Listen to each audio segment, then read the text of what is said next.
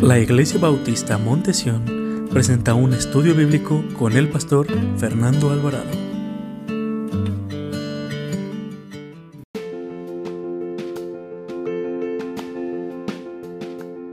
Esteban, un hombre de gran corazón.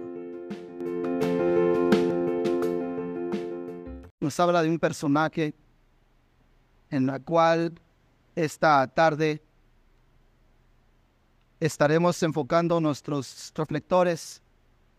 Un personaje eh, maravilloso, un personaje eh, que en realidad es un ejemplo, una inspiración de vida, en la cual en los momentos de dificultad, en los momentos de crisis, en los momentos de adversidad o posesión, ¿sí me escuchan hasta allá, verdad?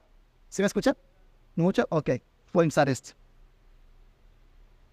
Con este sí me escuchan, ¿verdad? Ah, ok, gracias para que me alcancen a escucharnos, este, como les dije, este hombre es un hombre de inspiración. Hoy en día tenemos muchos hombres que inspiran a los jóvenes, inspiran a las personas por su vida, eh, que tal vez cuando nacieron, crecieron en un lugar humilde, crecieron con pobreza, con, con mediciones eh, que a lo mejor los demás no tenían, oportunidades que, que personas no tenían. Y ahora podemos ver que son personas famosas, triunfadoras, y, inspiran a los jóvenes a, a, salir adelante como los deportistas, los artistas y muchas de estas personas, este, por la vida que, que, que han sufrido, inspiran a muchas personas. Hoy en día, en mi país, México, hay una mujer que está corriendo para, para la presidencia de la República. Esta mujer desciende de, de orígenes indígenas y ella dice que le costó mucho llegar hasta donde está ella es una de las mejores, eh, en los años 90 fue catalogada como las 100 mujeres más poderosas del mundo. Ella tiene su propia, su propia ah, empresa. Ella nunca quiso entrar a la política, pero invitada por un presidente, expresidente de México, la llevó a decir, a de una secretaría especial para los pueblos indígenas. Ella eh, ahora está corriendo para ser la próxima presidenta de los Estados Unidos mexicanos, que es en realidad el nombre eh, original constitucional de México. Ella ahora está corriendo y, su testimonio, su relato de vida de ella está siendo alcanzado a aquellas personas que a lo mejor no tienen aspiraciones, a aquellas personas que no, nunca se imaginan que pueden llegar hacia alguien. esta, esta mujer está trayendo con su, con su palabra, con su vida, su, su vida está trayendo, eh, inspirando a jóvenes a casar, que salgan adelante. Yo no sé si va a ganar o no, se se lo dejamos en las manos de Dios. Pero puede pasar y suele pasar en la vida de cada uno de nosotros que tenemos personas que nos inspiran a salir, a salir adelante. Pero este tipo de personas eh, muchas veces decimos tienen un gran corazón, ¿verdad? Son muy generosos y tienen un corazón para dar, tienen un corazón generoso, un corazón, un corazón de ayudar a los demás. Yo sé que todos los que estamos aquí, mis amados hermanos, queremos tener un corazón bueno, ¿verdad? Tener un gran corazón. Pero el tener un gran corazón, hermanos, que no se trata solamente de mí, sino se trata de los demás. Porque si yo digo que soy generoso, es que mi generosidad no solamente es para ayudar a los míos, sino también a otras personas. El ser generoso, hermanos, en tener un gran corazón, es que no se trata de mí, sino se trata de Él. Y, y en lo que necesitamos hoy en día, hermanos, tener un gran corazón. Pero sobre todo para sobrellevar aquellas difícilmente que se puede soportar. Es bien duro estar soportando problemas, eh, disensiones, dificultades. bien duro, ¿verdad, hermanos? Porque nuestro corazón bíblicamente representa lo que hay en nuestro interior, lo que tenemos dentro de nosotros. Dice que de él mana la vida, dice la palabra, que lo que hay en nuestro corazón es lo que habla nuestra boca, dice la palabra de Dios. Y nosotros nos conocemos interiormente y Dios conoce nuestro interior, cómo está nuestro corazón que hay en nuestro interior, si hay dolor, hay enojo, hay resentimiento, Él conoce nuestro corazón. Y un corazón que agrada a Dios, un corazón eh, que, siempre eh, busca la necesidad de honrar a su Dios, él, es un hombre o una mujer que trata de ayudar a los demás. Pero en los momentos de dificultades es cuando sale lo que hay en nuestro interior. ¿Cómo respondemos a aquellas personas que hablan mal de nosotros o que meten un chisme en nuestras vidas? ¿Cómo reaccionaron? En la manera que reaccionamos es la manera que hay en el interior, en nuestro corazón. Aquellas personas que se presentan y hablan mal de ti, cosas que tú nunca has hecho, y que te difaman o, o te culpan o te envidian o te hacen corajes o te hacen cualquier ultrajo. ¿Qué es lo que, ¿Cómo respondemos en esos momentos de dificultad? ¿Qué es lo que hay en nuestro interior, en nuestro corazón? Sabe que la Biblia nos enseña que aún aunque te estén apedreando, tú tienes que fijar tus ojos en Cristo y pensar en los demás. En aquellas personas que te están haciendo mal, tú debes de regresarles. Si ellos te dan mal, ¿qué tiene que hacer el Hijo de Dios, el cristiano, hermanos? Regresarlo bien. Porque eso fue lo que nos enseñó el Señor Jesucristo, ¿verdad? Que sí nos enseñó, hermanos, a perdonar a aquellos que nos ofenden. Como nosotros, este, como Dios nos ha perdonado nuestras ofensas. Nosotros tenemos que tener un gran corazón para ver la gloria de Dios, para ver el, poder de Dios. Un gran corazón está dispuesto a perdonar. No importa la ofensa o el maltrato que reciba, un gran corazón. Hermanos, es aquel o aquella que persona, que perdón, que perdona. Porque no se trata de mí, se trata de Dios. Y esa debe ser la posición de la iglesia, más. No se trata de nosotros, sino se trata de ¿Quién mora en nuestro corazón, hermanos? Cristo. Y no se trata de mí. Los de limpio corazón, dice la Biblia, verán a Dios, hermanos. Y hoy vamos a ver un hombre y un gran corazón, hermanos, que vio a Dios. Porque Esteban es el mejor ejemplo, hermanos, de burlas, desprecios, maldiciones, envidias, a, casi al grado de matar, hermanos. Esteban era un hombre de gran corazón. Esteban sabía que no se trataba de él, sino se trataba de Cristo. Un gran corazón como el de Esteban, hermanos, es un gran ejemplo de vida y de inspiración.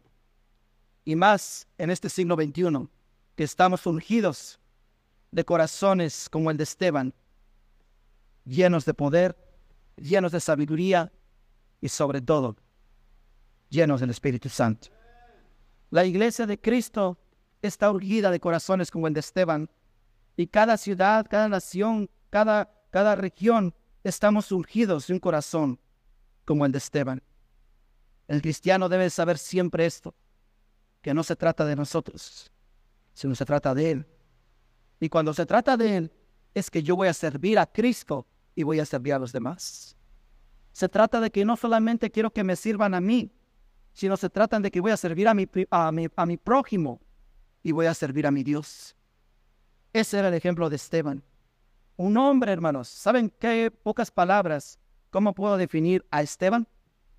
Un hombre fiel, pero hasta la muerte. Un hombre fiel hasta la muerte. Solo un corazón como el de Esteban, hermanos, pudo ser capaz de interceder, de pedir perdón por aquella multitud que lo apedreaba sin misericordia. Su nombre es este, su nombre que también significa Estefanos. Este nombre llamado Esteban es muy poco mencionado en el libro de los Hechos, pero de un tremendo testimonio, hermanos.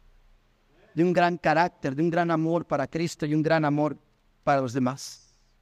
Vamos a ver a través de la escritura y vamos a ver lo que nos enseña de este hombre que tenía un gran corazón que no se trataba de él, sino se trataba de los demás. El decir que yo tengo un buen corazón, hermanos, es decir, yo voy a servir a Dios. Capítulo 6 del libro de los Hechos, versículo 1 al 6. Capítulo 6, versículo 1 al 6. Dice la palabra de Dios.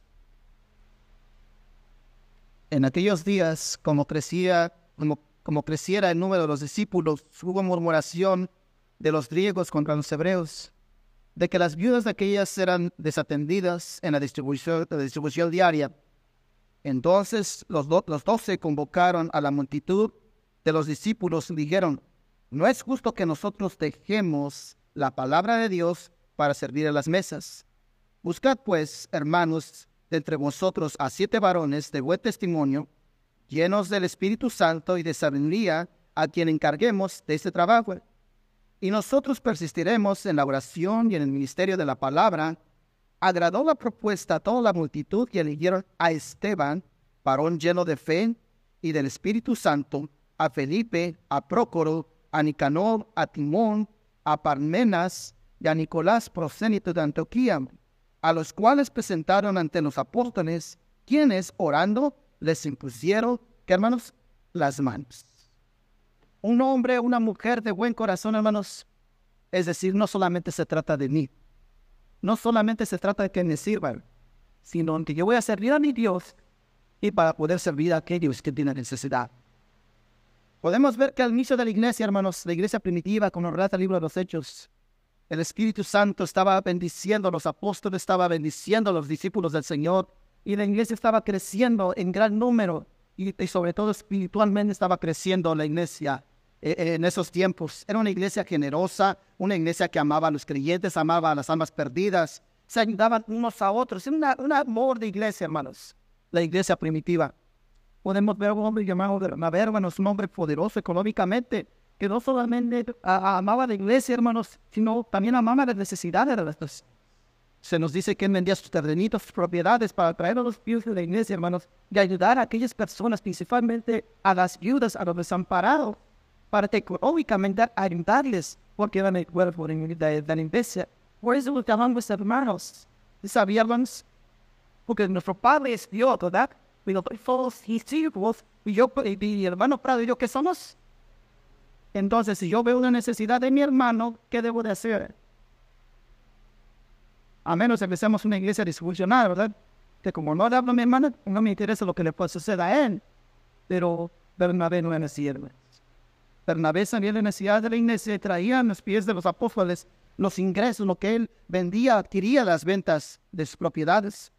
Y vemos que rápidamente la iglesia estaba siendo bendecida, estaba creciendo el número. Y vino la primera dificultad, una pareja, Ananías y Zafira, que quisieron engañar a la iglesia. Y usted, bueno, puede leer el libro de los Hechos, los primeros capítulos, lo que sucedió con ellos en el capítulo 4, el capítulo 5, de que quisieron engañar y cayeron como muertos por querer engañar lo que ellos habían prometido para la obra de Dios. Y dice que por otro inmigrante, así los los murieron, hermanos. Pero aquí vemos que la iglesia seguía bendecida, seguía creciendo. Pero ¿cómo es el enemigo, hermanos?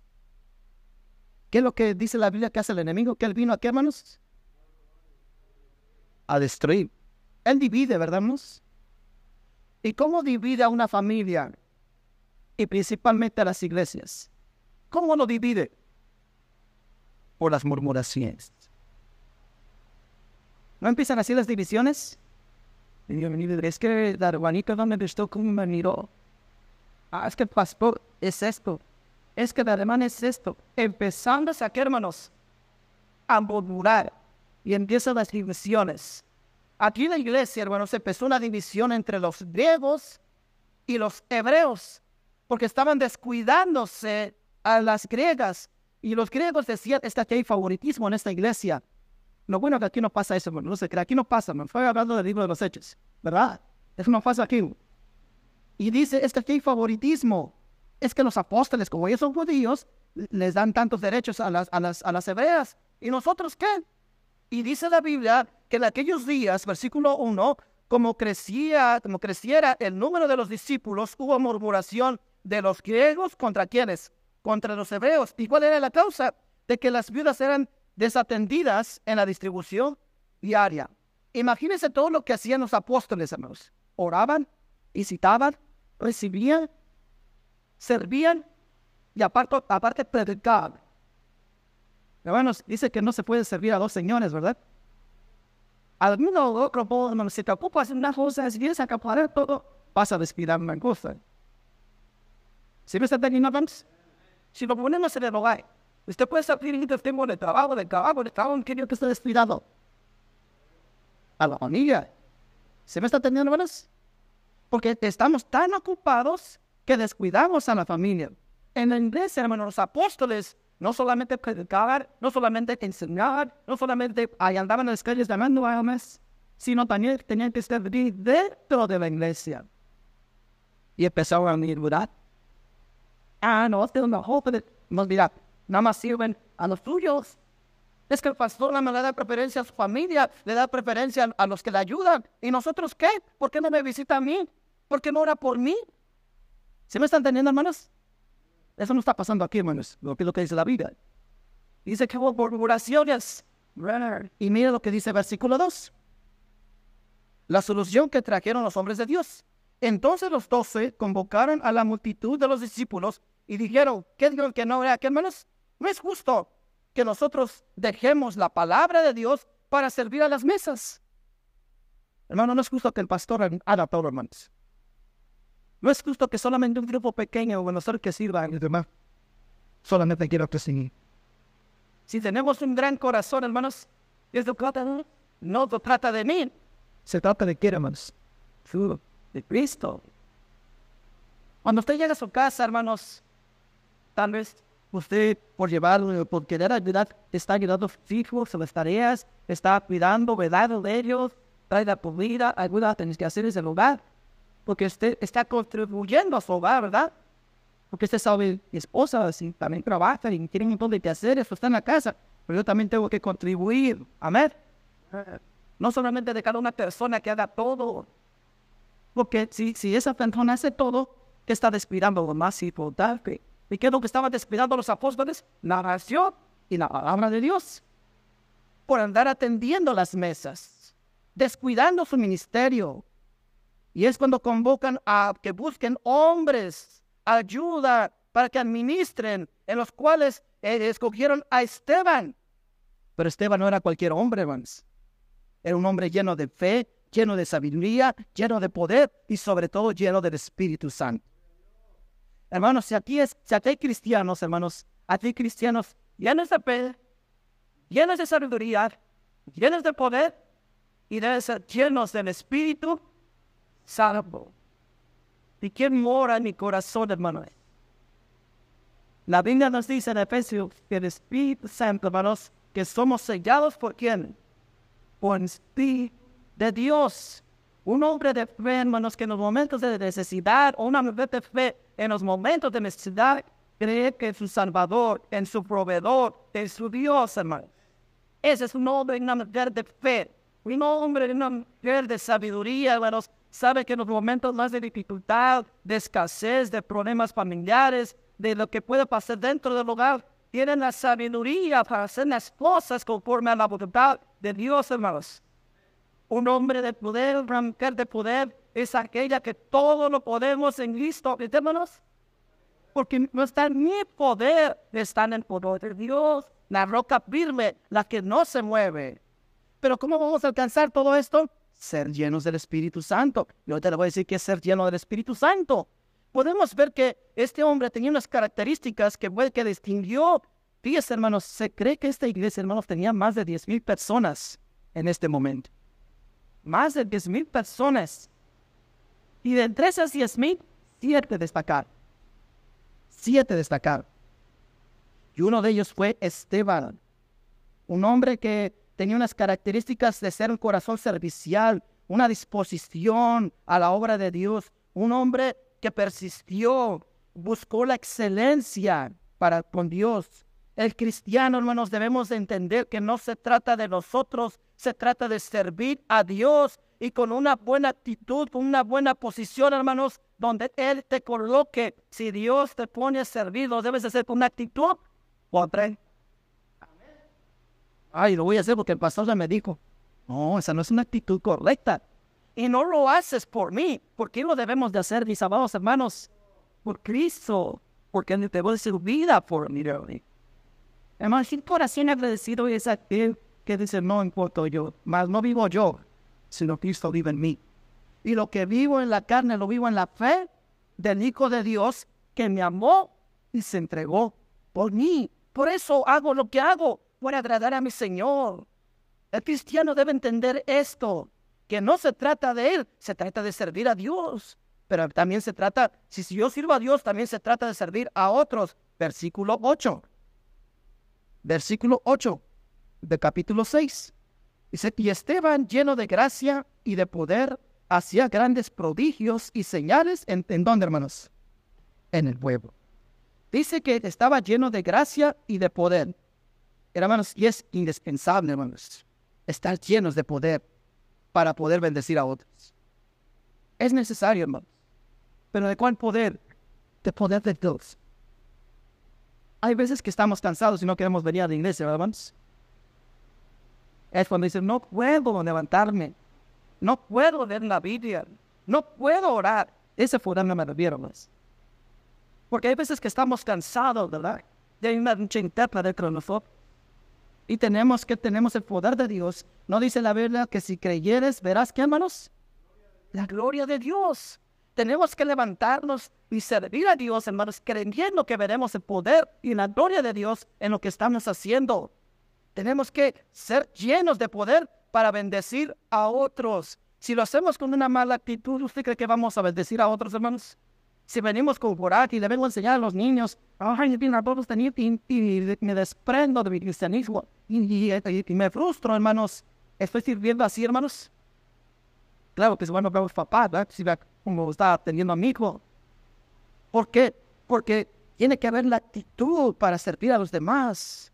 Pero aquí hay algo que me llama la atención, hermanos. Esteban era diácono. Él no era pastor y tampoco era apóstol. Él era un discípulo ordinario, pero este discípulo ordinario hizo lo extraordinario, Max. Él estaba haciendo lo que los apóstoles hacían. ¿Sabe por qué? Porque Esteban sabía que era lleno del Espíritu Santo. Cuando tú te llenas de Dios, hermanos, te interesan las cosas de Dios, la misión de Dios, no solamente para mí, sino para los demás. Y Cristo, a sus 12 años de edad, hermanos, en el Evangelio de Lucas, lo dejó bien la, en los negocios de quien encontraron, hermanos, José y María a Jesús en Jerusalén en el templo, hermanos. En los negocios de qué estaba Cristo, hermanos, de venido. De su padre, ¿verdad? Pregunta, ¿en los negocios de quién está usted? ¿Sí sabe que la familia es un ministerio que Dios le ha entregado en sus manos? Su vida es un ministerio que usted debe de administrar sabiamente y cuidarse de no ser el mal, no caer en pecado. El ministerio que usted eh, hace en esta iglesia, hermano, es un, ministerio dado por Dios y lo debemos de administrar bien. ¿Qué es lo que estamos haciendo nosotros? ¿Somos buenos administradores, hermanos? Estamos interesados en las cosas de Dios, porque si yo estoy interesado en las cosas de Dios, ¿sabe qué quiere decir? Es que yo quiero ser un buen pastor para servir a Cristo y servir a los demás. Si usted es esposa, yo quiero ser una mejor esposa porque estoy interesada en las cosas de Dios y me, Dios me pide que sea una mujer así como me describe la, la carta a los Efesios. Yo quiero ser así. Yo quiero ser también como aquella carta de los Efesios que habla acerca de los esposos. Yo quiero ser, porque ¿sabe por qué, hermanos? Porque estamos interesados en las cosas de Dios. Todos debemos estar interesados en las cosas de Dios y en su misión. Porque sabe, hermanos, que dentro de la iglesia hacemos misiones. ¿Qué es lo que hace un misionero cuando se va a un país, a un pueblo, a una ciudad, a fundar una iglesia? Ayudar a aquellas personas ¿verdad? que no conocen a Cristo. Para eso son las misiones, ¿verdad? Es la extensión de la iglesia, hermanos, para tener que a aquellos que no han llegado todavía. Hermano, se puede ser, pues ora por un misionero. Si ora por un misionero, hoy pues si esa local. ¿Usted sabe que esta iglesia es una misión a aquellos que no, no conocen a Cristo? Y dentro de la iglesia local hay misiones. Porque un misionero va para hacer bendición a otros, ¿verdad? Y uno dentro de la iglesia, hermanos, viene no solamente para recibir bendición yo, sino para qué, hermanos? Bendecir a otros. No se trata solamente de mí, se trata de servir a Dios y servir a otros. También se trata, hermanos, de tener un corazón bueno. Es que no se trata solamente de mí, sino se trata de la verdad, que es la palabra de Dios. Capítulo, versículo 10 al versículo 15. Pero no podían resistir a la sabiduría y al espíritu con el que él hablaba entonces sobornaron a unos para que dijesen lo que habían oído hablar, palabras blasfemas contra Moisés y contra Dios. Y soliviantaron al pueblo y a los ancianos y a los escribas y arremetieron y arremetiendo contra, contra arremetiendo, le arrebataron y le trajeron al concilio y pusieron testigos falsos que decían, este hombre no cesa de hablar palabras blasfemas contra este lugar y contra el lugar santo y contra su ley. Pues hemos oído decir que este Jesús de Nazaret destruirá este lugar y cambiará las costumbres que nos dio Moisés. Entonces todos los que estaban sentados en el concilio, al fijar los ojos en él, vieron su rostro como que lo viéramos. ¿Sabe qué quiere decir esto, hermanos? Si usted pone atención, si usted pone atención, hermanos, la vida de Esteban la vida de Esteban, hermanos, es muy parecido, gracias, muy parecido a las acusaciones de Cristo. ¿De qué acusaron a Cristo, hermanos? De blasfemar en contra de la ley, ¿verdad? Y en contra del templo. ¿No fueron las acusaciones que los fariseos y los escribas hicieron contra Cristo delante del sumo sacerdote? ¿Y cómo respondió Esteban, hermanos? ¿De dónde lo aprendería? ¿De dónde aprendería este hombre, hermanos, a conducirse así? Que aunque tenía oposición, hermanos, aunque sabía que habían, estaban echando mentiras en contra de hermanos, eh, ¿de dónde él tuvo esta sabiduría para poder reaccionar en los momentos de dificultad?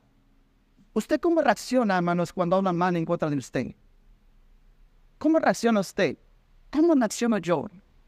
¿Cómo le dije hace rato, cuando dice un chisme en contra, ¿cómo reaccionamos nosotros? Con la verdad. O cuando estés enfrentado con una, una palabra que sin querer usted dijo, o lastimó a alguien, que tiene que enfrentarlo, ¿cómo reaccionamos? ¿Reaccionamos como dice Esteban? ¿No, ¿No cree que debemos reaccionar como la verdad? Versículo, capítulo 7, versículo 51. Capítulo 7, versículo 51. Mire cómo reaccionó Esteban, hermanos, cuando tenía oposición. 51, 53, 53, capítulo 7, ¿están ahí? Dice, duros de servicio, incursisos de corazón y de oídos. Vosotros resistís siempre al Espíritu Santo, como vuestros padres, así también vosotros. Al cual de los profetas no persiguieron vuestros padres, o mataron a los que anunciaron de antemano la venida del fusto, a quien de vosotros ahora habéis sido entregadores. ¿Y qué hermanos? Matadores. Versículo 53. Vosotros que recibiste la ley por disposición de ángeles, y no que la guardasteis. ¿De qué lo estaban acusando? De que estaba haciendo las cosas mal en contra de lo que se había enseñado en el Antiguo Testamento, ¿verdad? ¿Y qué les dijo? ¿En qué les contestó Esteban? Le quería poner la palabra de Dios, ¿verdad? Es que este blasfema contra la ley y contra el templo.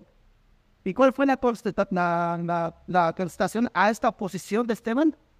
Ustedes no han entendido, son duros de corazón. Ustedes no tienen un corazón para con Dios. Tienen mucho conocimiento, reciben mucha Biblia, reciben mucha predicación, pero ¿de qué sirve? Si se resisten al Espíritu Santo, no se doblega, tiene un corazón duro. ¿Y por qué voy a cambiar? ¿Tú quieres para decirme cómo debo de vivir? Yo soy así, con esta religión nací, que así me voy a morir. ¿Quién eres tú?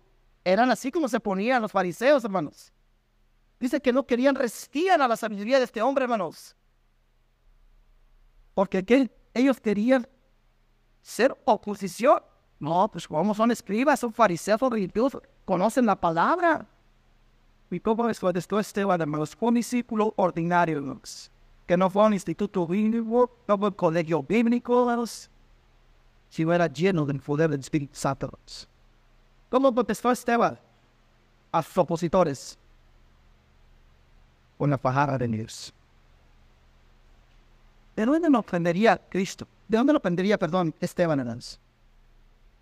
¿De dónde lo aprendería? Vaya conmigo, pongo un espacio ahí, hermanos, que no se me pierda.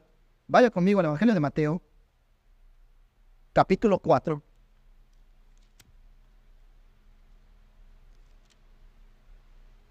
Versículo 1. ¿De dónde lo aprendería este hombre? ¿Quién era su maestro? Si no fue un instituto bíblico, no fue un seminario bíblico, ¿dónde lo aprendió? Miren lo que dice capítulo 4, versículo 1 del, Evangelio de Mateo. ¿Están ahí? Entonces Jesús fue llevado por el Espíritu al desierto para ser tentado por quién, hermanos? Por el diablo. Y después de haber ayunado cuarenta días y cuarenta noches, tuvo hambre. Versículo 3. Y vino a él el tentador y le dijo, si eres el Hijo de Dios, di que estas piedras se conviertan en pan. ¿Y cómo responde Jesús? Versículo 4. Él respondiendo y dijo, escrito está, no solo de pan vivirá el hombre, sino de toda la palabra que sale de la boca de Dios. Otra vez el tentador. Versículo 5.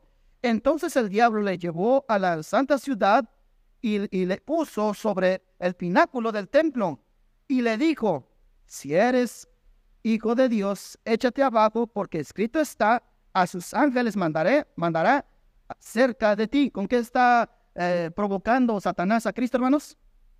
Con la palabra de Dios, cambiándola. Ah, eh, versículo 7. Dice, y Jesús le dijo, escrito está, escrito está también, no tentarás al Señor tu Dios. Versículo 8. Otra vez lo llevó el diablo a un monte muy alto y le mostró todos los reinos del mundo y la gloria de ellos. Y le dijo, todo esto te daré si postrado me adorares. Entonces, versículo 10, entonces Jesús le dijo, vete Satanás, porque escrito está al Señor tu Dios adorarás y a Él solo servirás. ¿Y qué pasó con Satanás, hermanos? Versículo 11, el diablo entonces le dejó y aquí vinieron ángeles y le servían. ¿Qué es lo que estaba haciendo Esteban, hermanos? ¿Con qué me estaba a esta multitud de oposición con la palabra de Dios. ¿Cómo responde usted, hermano, ante la final? ¿Cómo respondo yo ante la final? Mira esas malas palabrotas, hermano. Esas maldiciones. ¿Sabe por qué? Porque no somos llenos de Dios. Cuando piensan es que no se trata de mí, que no se trata de Él. Nuestros hogares y nuestra iglesia va a ser es que no solo se, se trata de que me sirvan a mí, es que yo quiero servir a Cristo y quiero servir a mis hermanos. Es que no solamente se trata de que me haga oposición, es que yo voy a servir a Dios. Y no voy a poner mi, corazón y mis ojos en estas bendiciones que hay en la iglesia, de que aquellos se quejan porque no, no venden a las griegas, de que también se enojan porque está levantando a aquellos. No, Esteban, hermanos, sabían quién estaba sin mirada. Vuelve los ojos en Cristo el autor y consumador de qué hermanos? Es donde debe estar puesto nuestra fe, no en las circunstancias, no en las murmuraciones, no en los conflictos. Cuando viene un conflicto, nuestros ojos en quién está puesto, hermano. Las murmuraciones, cuando te una murmuración, ¿pones atención a la murmuración o pones atención a la palabra de Cristo? ¿En qué está, hermanos? Nosotros. Que no se trata solamente de nosotros, se trata de servir a Dios, se trata de servir a otros y se trata de buscar la verdad. Pero también se trata, hermanos, de ser fieles. Capítulo 7, versículo 54 del libro de los Hechos.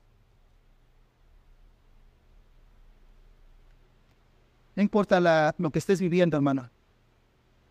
Aunque te estés desanimando, que pienses que estás solo, que todo el mundo te ha abandonado, que las dificultades la piedra de la decepción, la piedra del, egoísmo, del orgullo, del maltrato. Te sientes tú abandonada, abandonado. Sé fiel, como el canto que acabamos de entonar. Regocíjate en él. Capítulo 7, versículo 54 al versículo 60 dice, oyendo estas cosas se endurecían en sus corazones y crujían los dientes contra él, pero Esteban, lleno del Espíritu Santo, puesto los ojos en el cielo, vio la gloria de Dios y a Jesús que estaba a la diestra de Dios, y dijo, He aquí, veo los cielos abiertos y al Hijo del Hombre que está a la diestra de Dios. Entonces lleno, entonces ellos, dando grandes voces, se, se taparon los oídos y arremetieron contra él, y echándole fuera de la ciudad le apedrearon. Y los testigos pusieron sus ropas a los pies de un joven que se llamaba Saúl y apedreaban a Esteban mientras él invocaba y decía, Señor Jesús, recibe mi espíritu. Puestos de rodillas, clamó a gran voz, Señor, no le tomes en cuenta este pecado. Y habiendo dicho esto, dice las Sagradas Escrituras que él durmió. Hermanos, el decir que no se trata de mí, sino se trata de Dios y de los demás, se trata de que tenga un corazón bueno Y que no importa las circunstancias que yo esté viviendo, voy a ser fiel a Dios. Porque Dios ha, si- ha sido fiel con nosotros. Hermanos, qué duro haber sido, hermanos, para este hombre, hermanos. Arrodillado, avergonzado, sacado de la ciudad. Aunque él decía la verdad, ellos echaban mentiras para acusarle. Y él empezaron a pelear. Imagínense a Esteban, quiero que se pongan en papel de los zapatos de Esteban. Por eso digo que todos todos los lectores estarán sobre Esteban. Es de un grado, colocándole esas piedras en su rostro, en sus espaldas, en su cuerpo. Y dice la Biblia que de sus ojos al cielo. Fue sus ojos, hermanos, hacia aquellos que no estaban atendriendo, que lo estaban maldiciendo, que le estaban injuriando. ¿Qué lo hizo Esteban, hermanos? Dice, cansó sus ojos y vio la gloria de Dios. ¿Y qué pasó, hermanos? Puesto de rodillas, que dice, Señor, recibe mi espíritu, porque ahora yo te distribuyo allá donde tú estás. ¿No dice la Biblia que los de limpio corazón verán a Dios, hermanos? No. Este hombre de limpio corazón, mi corazón bueno, que no se trataba de él, sino se trataba de los demás, de servir a Cristo, hermanos. Vio la gloria de Dios en medio de la dificultad. Mientras Esteban le pasaba por su cabeza, por su cuerpo, lo lastimaban, esa lluvia de, piedras, hermanos. Esos sacerdotes, esos religiosos, hermanos, que no aguantaban la convicción de este hombre. Él se mantuvo fiel y les testifica- testificaba de Cristo, hermanos. Él se mantuvo fiel. Él diciendo, ya son duros de servir, duros de corazón. Pero el Señor de cuenta esto. Perdonado. Así como tuviste misericordia de mí, así como me perdonaste a mí, Señor. Perdóname, Señor. Una pregunta, ¿de dónde aprendería Esteban? Hijo. Lucas. Les dice que en el buen hermanos, Monte Calvario, Cristo en la cruz del año crucificado. Dice que dio la multitud que le decía injurias, lo maltrataba, después de haber sido bofeteado, de haber arrancado las, las barbas, o azotado, de haber puesto esa corona de espinas, haber cargado esa, esa- ese madero, hermanos. Dice la Biblia que en Cristo fueron buenas palabras de Cristo, hermanos. en Padre, perdónanos. Saben dice. ¿En dónde lo aprendería Esteban? ¿Sabe por qué Esteban lo hacía, hermano? Porque Esteban nunca se imaginó que no importaba el costo, y esto me gana ni tiempo para nosotros, no importa el costo, hermanos. Él pagó, porque él pagó un alto costo, ¿verdad, hermanos? Su vida. Por ser quien es. Cristo no pagó un alto costo por ser por mí, hermano. Usted y yo mantenemos fieles aún en las dificultades o adoramos a Cristo, hermanos. ¿En dónde ponemos nuestra fe y esperanza? Esteban era el que volvió hacia arriba de todos de Cristo, ¿verdad? Es pidió misericordia y perdón por sus perdedores que lo estaban agrediendo, hermanos. Esteban no vivió obras en pareceos como se escribas en lo religioso. Él nunca dijo, tengan misericordia de mí. Tengo misericordia de mí. Ya no voy a hablar más de Cristo. Y sin embargo dice que le estaban aventando las piedras. ¿Y qué estaba haciendo este hombre, hermanos? Clamaba más a Cristo, ¿verdad? Clamaba más a Dios. Esteban estaba testificando de Cristo.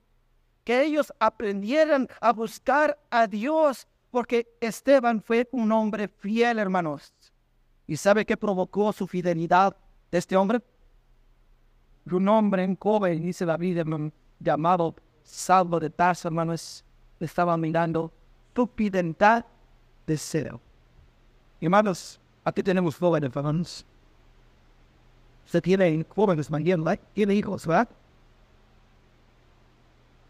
¿Cómo le está testificando a, a, su, a su familia? ¿Cómo reacciona ante las adversidades? ¿Qué toma usted con los demás? Porque sabe que atrás hay alguien que está mirando sus acciones inicial. ¿Y sabe eso, hermano? Si sabe que estaba un hombre llamado Saulo de Tarso, que después lo conocemos como el gran apóstol San Pablo, que fue un hombre de Dios. ¿Usted cree que la vida de, de, de, Esteban no impactó, hermanos? La vida del apóstol Pablo, hermanos.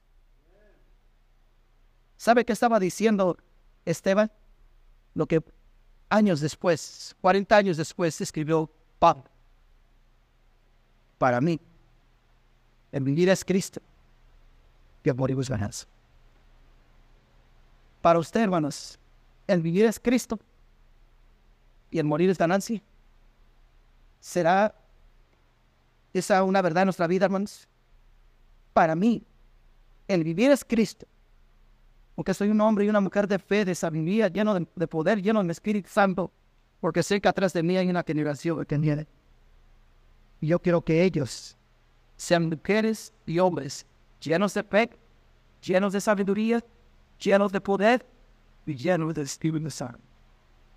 ¿Cómo estamos reaccionando nosotros, hermanos, a las adversidades? ¿O cómo ven sus hijos en, los tiempos de dificultad? ¿Usted ora como lo Esteban? ¿Usted ora?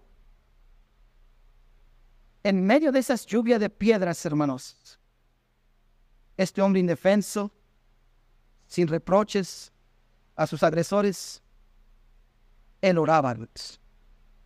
Él no se quejaba. La mejor oración procede de una fuerte necesidad interna. Cuando nuestra vida se desliza o, va en picada, cuando sufrimos diferentes dificultades, muchas veces nuestras, nuestras oraciones son monótonas, mecánicas, hermano. No son realidad. Cuando enfrentamos crisis, un problema, una grave enfermedad, ¿cómo es nuestra oración? ¿Serán fervientes como fue la de Esteban? En el caso de Esteban, hermanos, a él le tocó orar bajo una lluvia de esquí de piedras. Otro personaje en el Antiguo Testamento llamado Fonás, donde dice la Biblia que estaba orando, hermanos, en el vientre de un gran pez. Pero a diferencia de Fonás, hermanos, Que con fue un revés de ellos. Jonás se le pidió algo y se fue a. Y tuvo que venir una tempestad y que fuera tragado por el pez para que orara fervientemente. ¿Qué tiene que venir a nuestra vida, mis amados hermanos? Para glorificar a Cristo, para que nuestras oraciones lleguen al corazón de Dios. ¿Qué tempestad o qué lluvia de piedras tiene que venir para que sean una, ya no sean monótonas, mecánicas nuestras oraciones, sino que estemos puestos de rodillas, hermanos, nos dobleguemos delante de Dios y clamemos con gran voz y diciendo, Señor, ten misericordia de mí. Dice David, hermanos, este hombre fue un hombre lleno de espíritu, entregado totalmente a Dios. Pero ¿sabe también quién era Esteban, hermanos? Un hombre doblegado, que se doblegaba ante sí Dios. Porque dice la Biblia que estaba de rodillas, hermanos. ¿Cuándo fue la última vez que se arrodilló usted, hermanos? Delante de Dios. ¿Cuándo fue la última vez que nos arrodillamos delante de Dios? ¿Cuándo fue la última vez que le pedimos a Dios misericordia, hermanos? ¿Cuándo fue la última vez que le pedimos a Dios que ya no nos arrojaran piedras, sino que derramara sus bendiciones en nuestra vida? Pero también hay algo que usted debe de entender. Si usted no ha entregado su vida a Cristo, la Biblia nos dice que después de esto, que clamó y pidiendo perdón por aquellos que la agredían, dice la Biblia que ¿qué, amados? Durmió.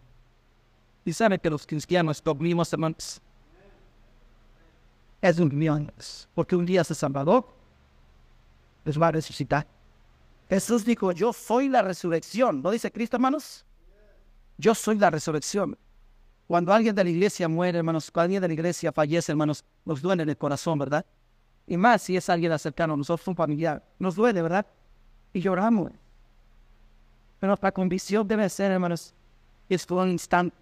Todo el día Cristo vendrá por su iglesia y resucitará a aquellos que, han, que duermen en Cristo. Si usted no ha entregado su vida a Jesús, hoy es el día de salvación. Ya no. Qué difícil a veces es orar, hermanos.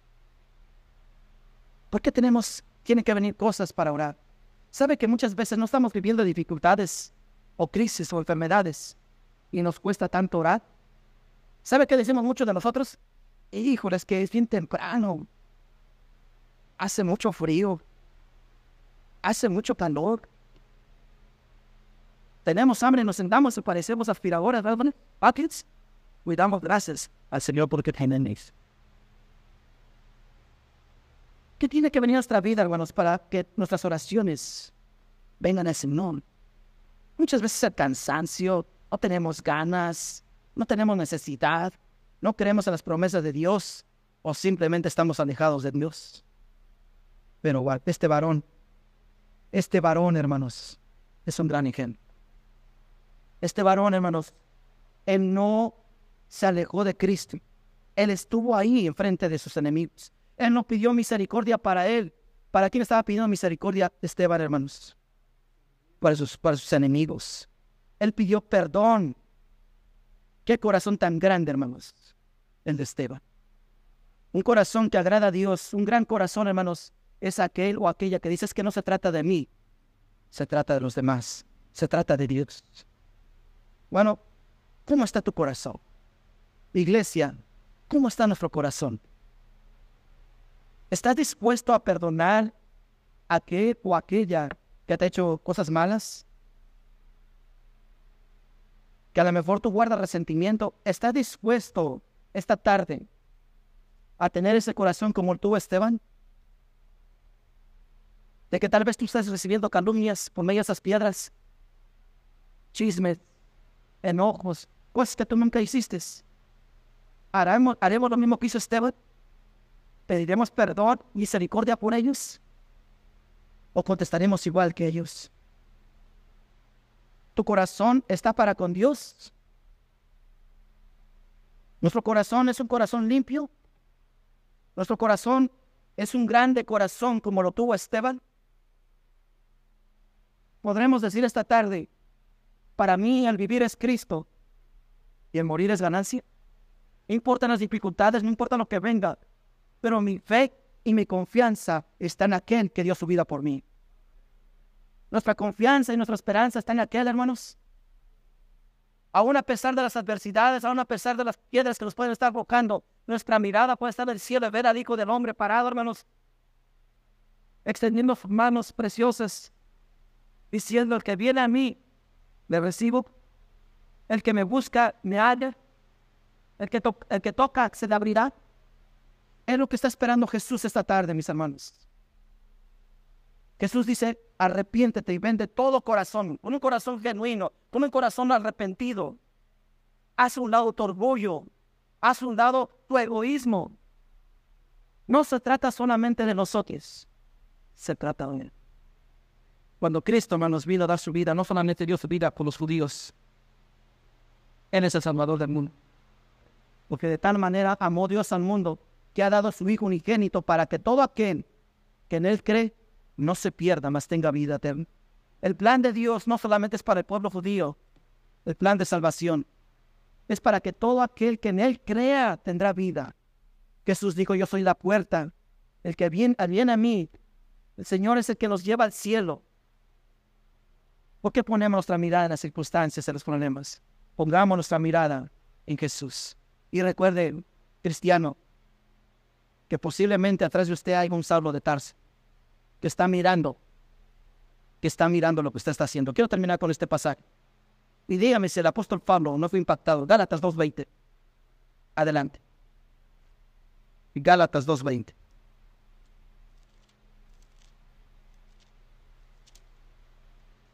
Gálatas 2.20.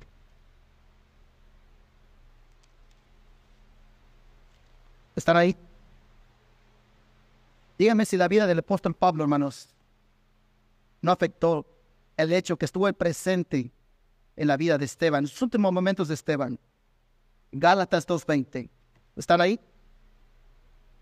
Con Cristo estoy juntamente crucificado.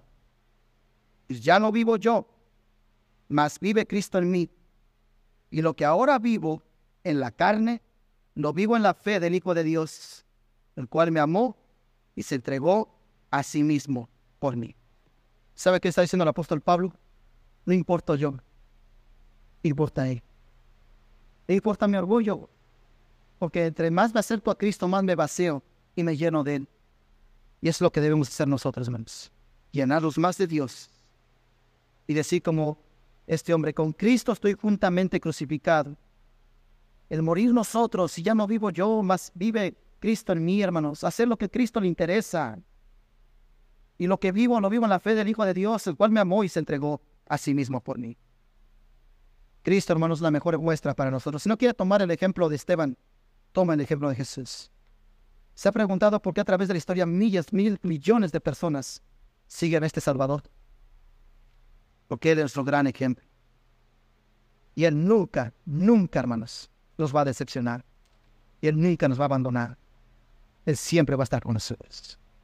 Busquemos a Cristo esta tarde. Vamos a orar. Ha concluido el estudio bíblico del pastor Fernando Alvarado.